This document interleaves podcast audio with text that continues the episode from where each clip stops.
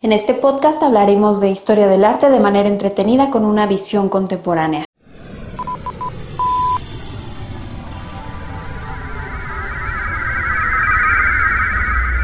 Sepultar el pasado.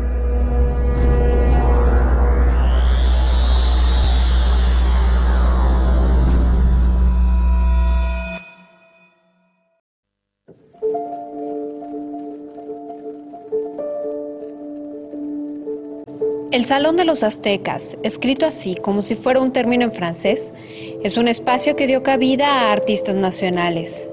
Los que formaron parte inicialmente fueron Aldo Flores, Enrique Cava, Laura Estrán, Alexis Kovacevic, León Castelli y Eloy Tarcisio.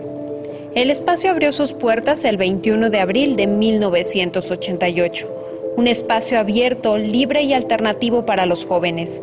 Ubicado en la calle 13, número 58, Colonia San Pedro de los Pinos, en la Ciudad de México, tuvo como propósito fundamental transformar el centro histórico y ambicionaban convertirlo en el Soho latinoamericano.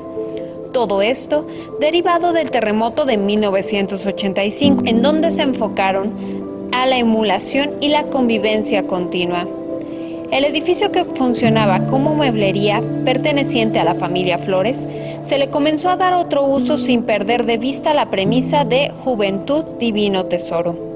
Figuras como Francisco Toledo, Yasa Mart, Philip Bragar, Gustavo Aceves, Enrique Cava son parte de su exitosa historia. El recinto cambió varias veces de nombre desde el Salón de los Artistas, el Salón de los Aztecas, Renacimiento Tenochtitlán, pero en general, históricamente se le conoció como el Salón de los Aztecas y poco a poco se fue expandiendo a los locales comerciales aledaños de acuerdo a las exigencias de cada proyecto. A partir de la aparición de espacios como estos comenzó una dinámica favorable para el circuito del arte, sobre todo en el financiamiento de los mismos y del arte contemporáneo publicidad de ciertas marcas, organismos privados como la Vaca Independiente, fundaciones extranjeras como la Rockefeller o la Ford y el fideicomiso México-Estados Unidos que a su vez presionó al que entonces era muy joven Fonca y algunos coleccionistas que comenzaron a interesarse en los trabajos de los artistas nuevos.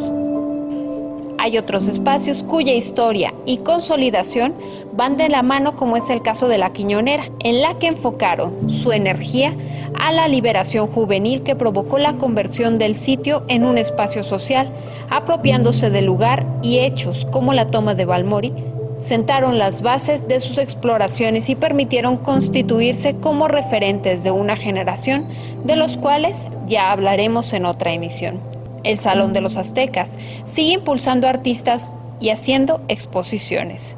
Mientras tanto, seguiremos explorando las manifestaciones del arte de nuestro país en la siguiente emisión de Sepultar el Pasado. Sepultar el Pasado. Desde el Museo Espacio del Instituto Cultural de Aguascalientes.